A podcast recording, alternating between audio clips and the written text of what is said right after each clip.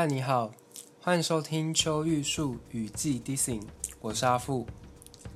今天要来聊一个话题，在之前武汉肺炎的时候，大家讨论的非常热烈，是哪一些人在疫情发生的时候可以搭乘包机回台湾，并且使用台湾的健保。这个题目是我之前很早就写在我自己的部落格。当时会想要写这个题目，是因为我看了一则馆长的影片，他在讲一个血友病童，他妈妈曾经嫁来台湾，后来又改嫁回中国，可能是我不确定是他台湾老公过世了，或是离婚怎么样。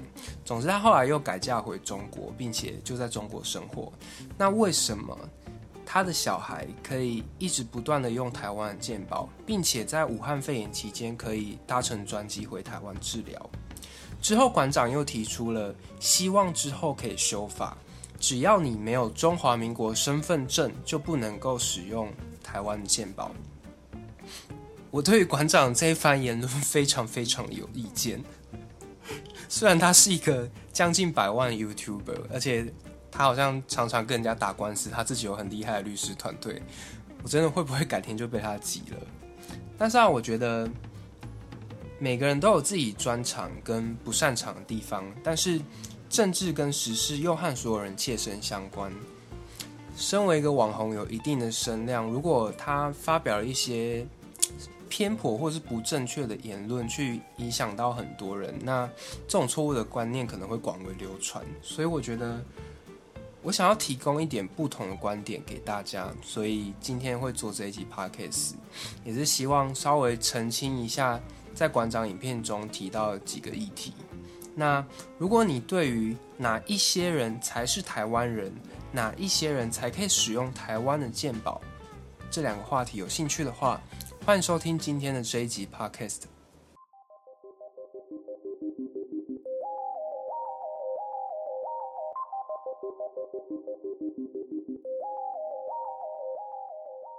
老实说，当我第一时间听到说馆长，也不是馆长，反正这是当时很夯新闻，就是很多人在热议说这个曾经是陆配，后来取得中华民国身份的女性，为什么她可以常常带着她的小孩回台湾治病，用台湾健保？大家去质疑这件事情，第一时间我真的觉得非常荒谬，就是啊，他就有台湾人的台湾的身份证啊，他就是台湾人啊，这有什么好讲的？就让我想到。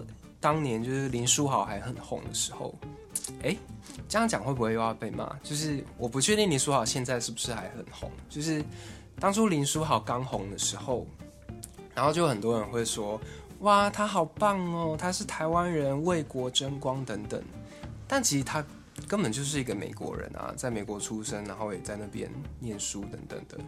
不过他其实，我们如果说实际上的话，他比较特别一点，他其实是有双重国籍，只是说他在台湾没有申请身份证，也没有户籍，所以他是一个未在台设籍的台湾国民。好。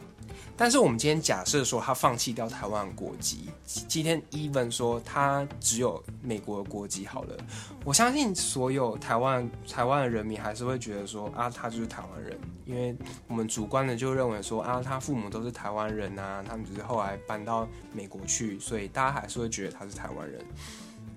我这边要讲的是说。不管你主观上你要怎么去认定他是哪里人都无所谓，但是今天如果我们扯到的是法律跟政策，例如这一次的疫情，哪一些人可以搭包机回台，那我们就是按法理去走啊。所以那个曾经嫁来台湾取得台湾身份证，后来又改嫁回中国的女性，她就是有台湾身份证，所以她就是台湾人，她理所当然可以回来台湾，并且用台湾的健保。这点毋庸置疑啊！我相信很多人还是会觉得说，嗯，她曾经因为嫁来台湾，所以取得台湾身份证，然后现在又嫁过去啊，她本来就是一个中国人啊，她只是因为结婚嫁来台湾才取得台湾身份证。我现在根本就不想承认她是台湾人，遑论说要让要要让她来用台湾的健保或者是任何的社会福利等等。那我只能说，可能你的眼界就是这么的狭隘吧。好了，正经一点，就是老实说，在我们的生活周遭，有很多外国人都是经过合法的手段，在一定的条件下，合乎法律的规划成为台湾的国民。也就是说，在很多情况下，我们突然发现了，除了土生土长台湾人以外，还有很多人，虽然他可能目前是外国人，但是我们觉得他应该要可以规划成为台湾人，拥有台湾人的身份，入籍台湾。所以才会有国籍法，去界定哪一些人是台湾人，是我们的家人，然后可以跟我们享有平等的权利跟义务以及福利等等。那我这边就简单介绍几个外国人可以规划成台湾人的条件。那在讲之前，我要先下一个结论，就是不管他是基于何种情况，他在何种条件下规划成为台湾，只要他拥有中华民国的身份证，就代表他就是台湾人，他就是我们台湾人的家人，you know，拥有跟你我一样的权利跟义务，所以不要再去怀疑那些有台湾身份证的人，去说哦，就算你有身份证，我也不承认你是台湾人，没有这一回事。OK，好，就举几个例子嘛。第一就是结婚啊，比方说，如果你今天有一个异地恋，对，不管你是。嗯，要娶一个外国来的老婆，或者是嫁一个外国来的老公等等，反正你们决定了，你们要定居在台湾，在这里长治久安。那你会不会希望你的另一半拥有台湾的身份？有很多权利都是需要有台湾身份证才能够做的，所以我们认为，嗯，如果是外籍配偶，应该也要拥有台湾人身份，所以我们就立了一个法。他在台湾可能生活个三年，连续三年，他就可以取得台湾籍，这是一种。另外一种是工作，工作的话可能就是要一百八十三天乘以连续五年之类，然后再附上一些其他条件。详细条件大家可以上网 Google 国籍法，我这边没有时间太太详细的介绍。总之呢，这些人就是因为我们觉得他们成为台湾人是合理的。我们才用这个国籍法，让他们取得台湾人身份证，所以不要再说，就算你有身份证，我也不认同你是台湾人了，请不要再有这种言论，谢谢。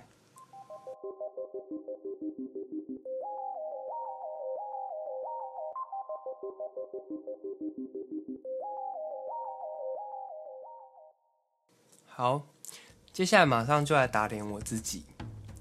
如果你觉得这个大陆配偶，他曾经嫁来台湾，取得中华民国身份证，后来又改嫁回中国，就定居在那边，你觉得你实在是觉得很不可取。他明明就是一个中国人，他只有看病的时候才回来台湾，这样的人怎么可以给他身份证呢？那他根本就是在剥削台湾。如果你觉得非常不认同，那很简单，就是修法。修法啊，我们就说这种人，我们不能让他成为台湾人，滥用台湾的资源。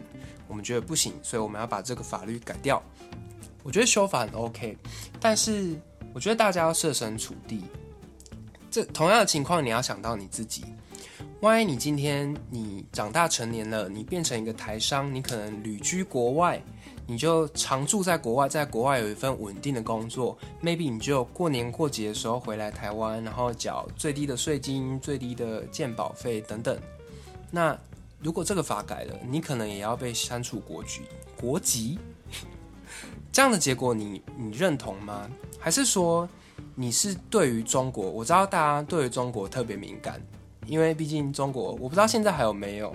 我知道他们曾经有几百颗飞弹对准台湾，然后前阵子武汉肺炎很严重的时候，还在那边军机绕台，所以大家对于中国人特别敏感，我是觉得情有可原。但是我觉得。回到事情上面，我们还是要就事论事。如果你觉得你不认同曾经嫁来台湾取得中华民国身份证，后来定居在中国的人不能够再有台湾人的身份，那你也要想到这个法如果一修，同样的，你今天如果你将来想要定居在世界哪一个国家的时候，你自己的台湾国籍也可能会被消掉哦。所以，如果你是自己认同这样的结果才说要去修这个法，那我觉得我也可以接受，毕竟每个人都有自己的意见嘛。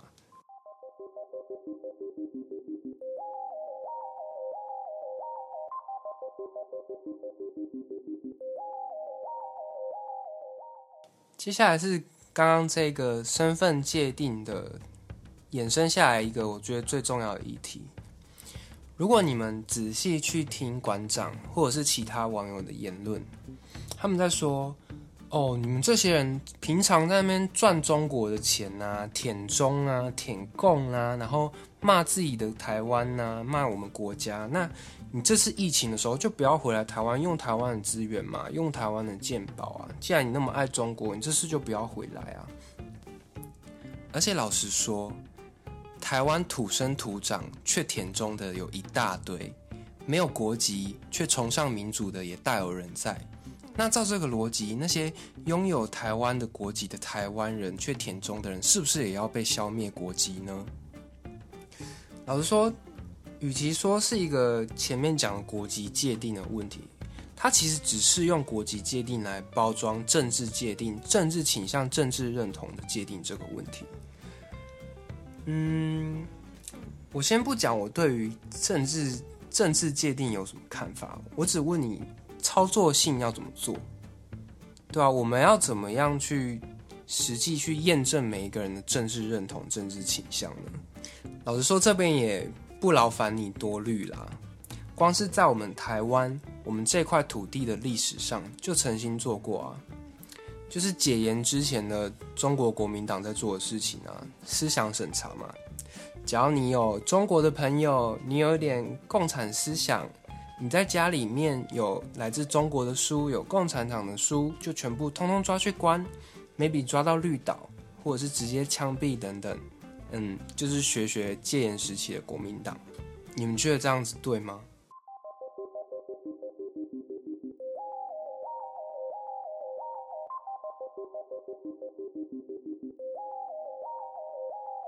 我觉得 even 之后发展出一个比思想审查更公平、更合理的方法去界定每一个人的政治倾向、政治认同，台湾也不太可能做这种事情。我觉得这跟台湾的历史有关系耶。嗯，台湾之所以能走到现在的民主自由，就是建立在我们推翻过去国民党执政实行的威权独裁统治啊。所以，你如果说现在我们要去控制人民的政治倾向、政治认同，那台湾就不可能走到今天的民主自由啊！因为台湾当时就是去推翻国民党的独裁嘛。讲到这里，会不会有人跟我硬凹说，没有没有，中华民国从建国以来就一直是三民主义、自由平等的的宪法主张，然后台湾之所以会嗯威权啊、国民党独裁，那只是因为戒严。我真的要说，Come on，你知道台湾是全世界戒严最长的国家，然后最长的地区是金门马祖那一带。对，就是虽然名名义上我们是民主自由，但是实质上我们就是一个独裁威权统治的国家。如果你要照这么说的话，那我告诉你，北韩的国民，他们正式的国名叫做朝鲜民主主义人民共和国，哎，而且。这就是为什么他们可以加入联合国啊，因为他们宣称他们自己也是一个民主自由的国家，他们总统也有选举哦，你知道，但是候选人只有一个，而且每个人强制要出来投票，所以如果你要这么说的话，那我告诉你，北韩也是民主自由国家，OK？然后题外话，我觉得这就可以去扯到最近的一个反渗透法嘛。为什么台湾的反受反渗透法相对于其他国家是比较严谨的？如果你有仔细去看过反渗透法的法条，它只有当你收受敌对势力的钱去影响台湾人的选举，你才有可能犯法。也就是说，如果你就是一个喜欢中国，甚至你想要跟中国统一，或者是说你是一个共产思想熏陶的人，你就是非常喜欢共产思想，你甚至可以就是。写书啊，一直散布共产主义的言论啊，一直说跟中国统一多好多好，只要是你个人的个人意志都无所谓，你要怎么讲都可以，只要你不是受到其他国家的控制，你自己的想法是可以的。我之前听说啦，但是我后来也没有去查证，就是就算其他民主自由的国家，他们也不容许这个社会出现会违反他们国家宪政体制的言论。然后，台湾的反渗透法跟其他民主自由国家比起来，算是相对严谨的，或者是说你要宽松，就是我们非常保障我们所有国人的言论自由，还有思想的自由。那为什么会这样？我觉得跟台湾自己的历史很有关系嘛，也就是我们之前从威权统治戒严时期的国民党手中走到现在的民主自由有关。那会不会有一天，就是 maybe 台湾举行一个公投，然后有百分之八十以上的国民都觉得说啊，我们就是要跟中国统一，我们就是要来一个共产主义，我们不要民主自由了。嗯，可能真的会有那一天，然后就发生了。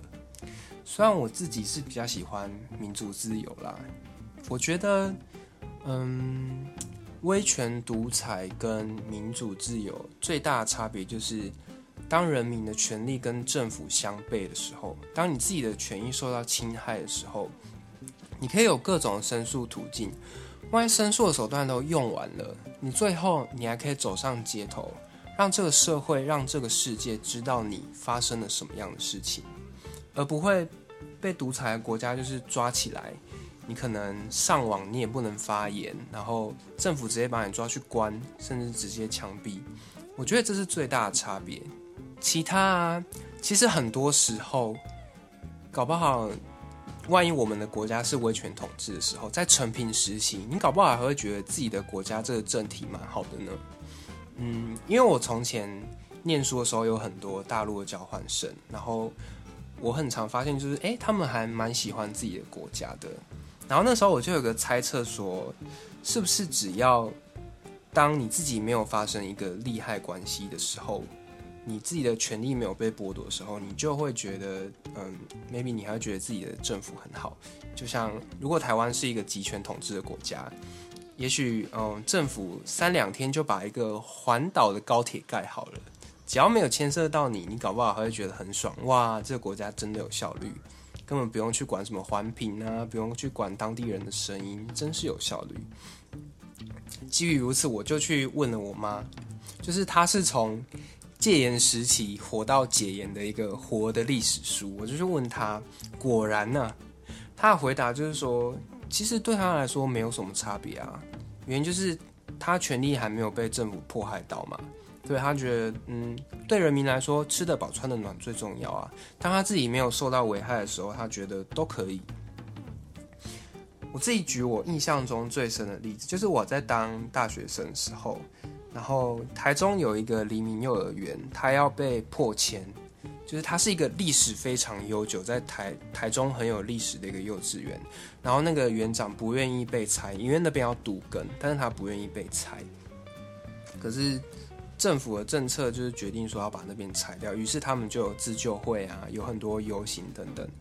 那时候我印象最深的时候，就是黎明幼儿园的园长，就是对附近很冷漠的邻居说。今天你们不站出来帮我，明天轮到你们的时候，也没有人会帮你。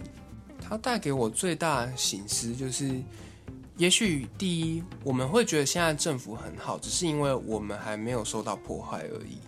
第二是，如果我们去漠视我们周遭发生的事情，觉得跟我无关，然后我最好是，你知道，就是明哲保身。那我告诉你，有一天，当。当这个当事人变成你，你受迫害的时候，也一样没有人会来帮你。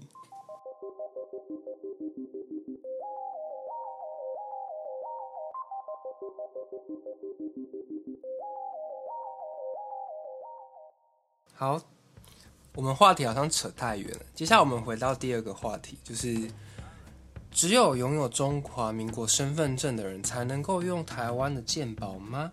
因为我们的现况是啊，只要你在台湾有居留证，然后你住满六个月，就是比如说交换生、陆生啊，或者其他各国交换生，就是你在这里待超过六个月，你就可以有台湾的健保。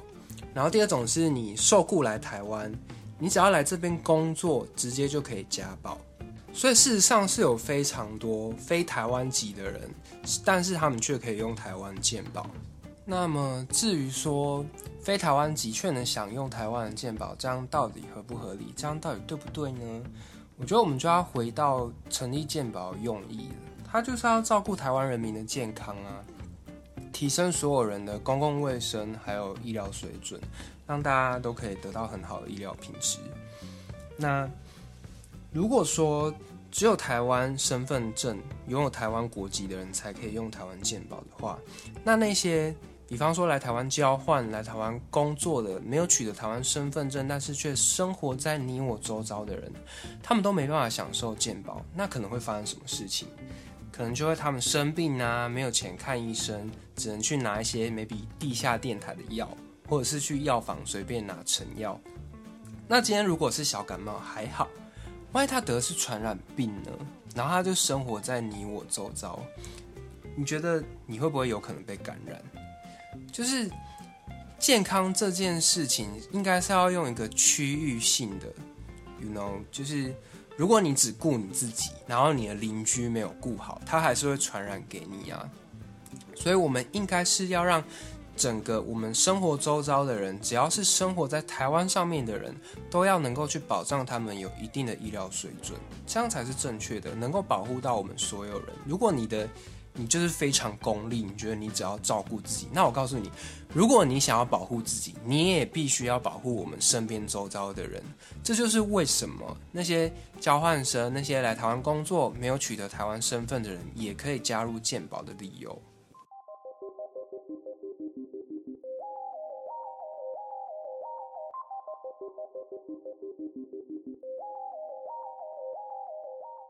好，接下来还有一个重点就是。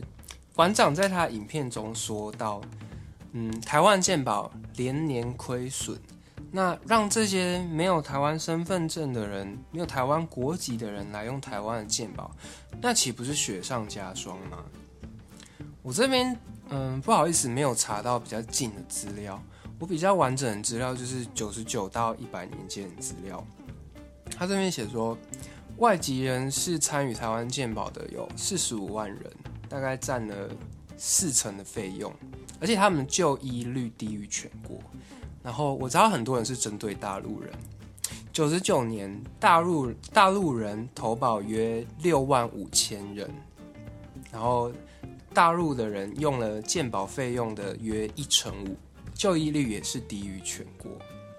所以，如果你要说让这些外籍人士参加健保，会让呃，健保雪上加霜，那我就必须告诉你，他们的使用率其实很低。那真正亏损，让健保亏损的，其实就是我们两千三百到两千四百万台湾人。如果你因为亏损呢，觉得不应该让人民参加的话，那台湾要不要干脆就健保停办？我知道一件事情，如果要永续的话，就是它要能够经济独立、自给自足、自力更生。但是，如果我们凡事都要向钱看齐的话，什么事情都要那么功利，那我们要不要干脆大学就把不赚钱的文史哲科系就删除了？反正他们也不赚钱嘛，最赚钱就是理工科啊，或者是国贸啊、气管那种科系。那文史哲这个科系不赚钱就直接剔除了。你们觉得这样子对吗？如果因为不赚钱就把鉴宝取消，那这样会有什么后果？这样就是等于叫穷人去等死啊！没有钱看医生的人，就慢慢的身体衰弱啊，慢慢死掉。有钱人拥有有很好的治疗，吃的也比较好，穿的也比较好，住的也比较好，卫生条件也比较好。慢慢的，我们这个社会就只会剩下有钱人，因为没钱的人穷的穷，病的病就直接死掉了。还是说，我们以后就直接立一个法，就是薪资低于三万、五万，还是低于十万，就直接抓去太平洋填海算了。反正我们国家就是穷。不能赚钱，没有钱的人就是废啊！我们只要有钱人就好。你们觉得你们要这样的社会吗？或者是有些人觉得那些没有钱的人就是因为自己不努力？我还真的听过这种说法哎！我之前在网络上听到某一位网红，完蛋了，他也是一个将近百万订阅的 YouTuber，然后他就说他他有一讲好像说台湾人到底要多无脑。他就是说，嗯，台湾一天到晚在抱怨自己经济差，但是台湾 GDP 是全球第十九名，路上又没有人乞讨，而且台湾真的饿不死，所以台湾其实经济很好。唉，我真的 不知道怎么说哎，台湾 GDP 全球第十九名，但是 GDP 并不能表现出收入分配不均的问题，所以可能台湾 GDP 就是总额很高，但是分配不平均，有钱的人拿了非常多资源，然后穷的还是很穷。然后他居然说路上没有人乞讨，饿不死就是经济好，是真的饿不死啊！但是我就可以举一个自己的例子，我记得当年大概在四五年前，我们大学毕业那一届。台中就是台中，真的是你大学毕业去入门一个，比方说文书的职业，那你的薪起薪真的就是两万出头，而且还没有加班费。两万出头，你要想你的房租可能最低，我们假设六七千，然后再扣掉你的生活费啦，比方说水电，然后电话费，或许有些人还要缴钱给爸妈等等。那请问你要怎么生活？那真的就是省吃俭用而已啊，确实还不到乞讨，然后也饿不死。但是你觉得这样 OK 吗？然后啊，那个网红之后他就说：“我不相信你们，你们现在给我去努力，你们薪水一定会更高。”确实啦，如果你去努力，薪水当然会更高啊。之前我有个朋友，他有一种言论是说，就算你学历不好。你去做一些粗工啊，做一些危险的工作，你的薪水一样可以到四五万以上啊。所以他就以此来说明，即便你没有学历，没办法跟人家比，但是只要你努力，你的薪水还是可以跟得上别人。我真的觉得非常非常的荒谬。我就想要请问啊，一个是付出自己的劳力，付出生命的危险，然后其他人因为有学历。有一些背景，所以他们可以得到很好的工作。如果是你，你会选哪一个？然后你跟我说这样子代表是平等的，靠努力大家都可以得到一个平等的结果。这个网红在散布一种讯息，他就是在说，你今天你的收入低，你的不幸都是源自于个人的不努力，是你个人因素。唉，这其实很简单就可以破解了嘛，我就很简单的举啊。你今天一个是郭台铭的小孩，一个是可能偏乡原住民的孩子，你光是去上一个国立的小学都要走好几个小时，而且同样是国立的小学，你可能还比不上台北市区的小学，就是一样都是国立的东西。更何况说，你如果是有钱人家的小孩，你可能可以去补习啊，补习之后你可以上很好的高中，上很好的大学，获得很好的学历之后，取得一个很高薪水的职业。那相反的。你不能选择你的父母嘛？如果你生在一个贫困的家庭，你没有办法补习，没有办法去念一个好一点的学校，自然你没有办法得到一个好的学历，所以你之后的薪水可能就真的是最低薪资。然后你这样子要告诉我，全部都是因为你个人的因素、个人的不努力造成的，你觉得这样子对吗？就最简单，前几年有一个统计的报告，就是。台大学生不知道有几成都是来自于台北市大安区。台北市大安区是一个什么地方？它就是全台最富有的地方。所以结论到底是你个人的不努力去影响到你的收入，还是说天注定你有没有生含着金汤匙出生？啊，这边不得不提，我曾经听过，也就是我前几集讲的自狂女。他曾经跟我说：“哦，没有啊，我有很多朋友，虽然家境不好，可是靠着自学又学什么什么，说叭叭叭。然后以前媒体也会报啊，比方说陈水扁啊，什么三级贫户就考上台大法律系，最后成为总统。我只能说，come on，那些都是少数。然后，就算你真的可以自靠自己努力去获得一点成就，但是。”比起那些从小家境好的人，你还是难上加难。而且我们讲的是一个统计上的平均，就是大部分你的家境如何，就是会影响到你这个人的健康、你的寿命、你未来的职业，还有你的学历。对，真的不用拿那些，一定都会有特例，但是你不用拿那些特例想要去反驳一个实际上的现况，好吗？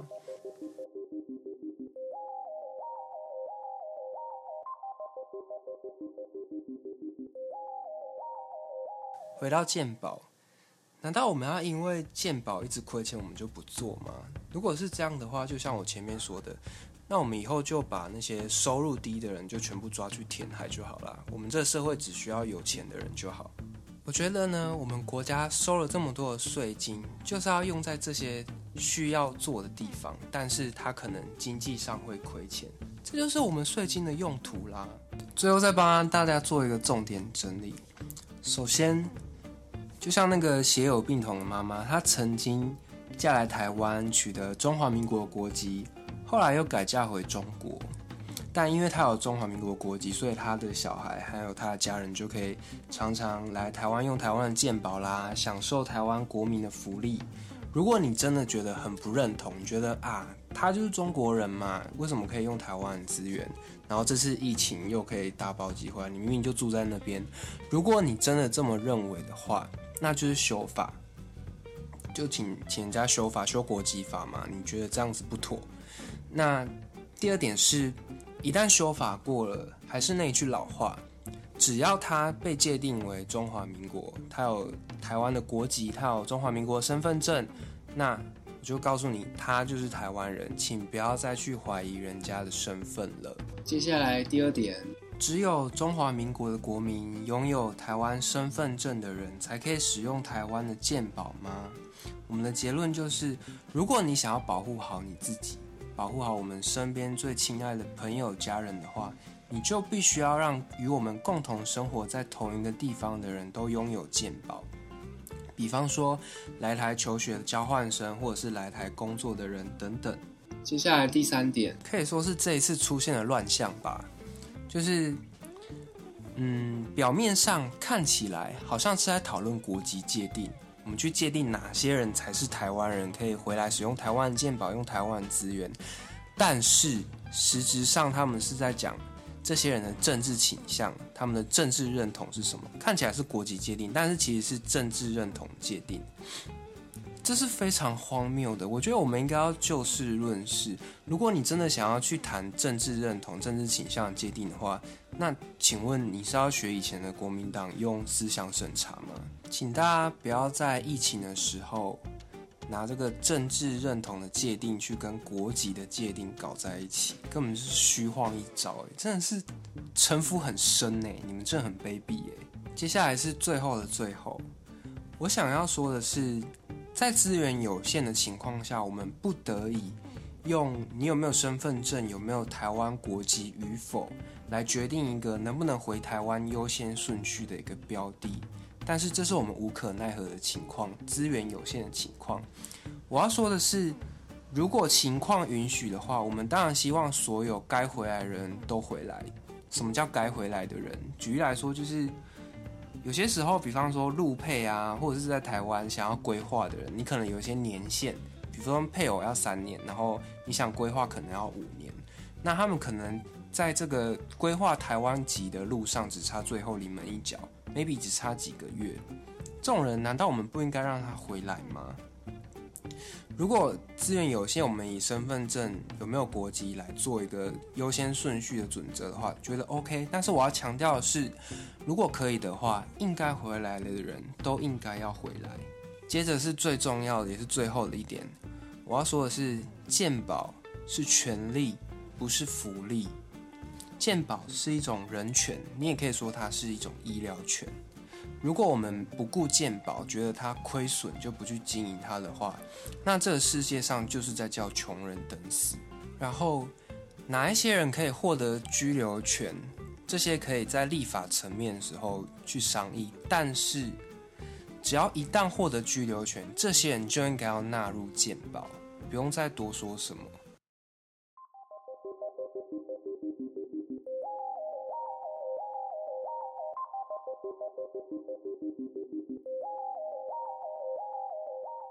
好啦，今天的节目就到这边。欢迎各位听众，如果你喜欢我今天的节目，或者是你听到最后，听到最后一定有原因嘛？Maybe 你喜欢我的内容，或者是我本人，麻烦你们到 Instagram 跟我留言互动好吗？哎，一个人做节目真的很无聊哎，请大家体谅一下，麻烦来跟我聊天，给点回馈，谢谢你们。或者是你想要赞助我也 OK 啦。好，谢谢大家今天的收听，我是阿富，拜拜。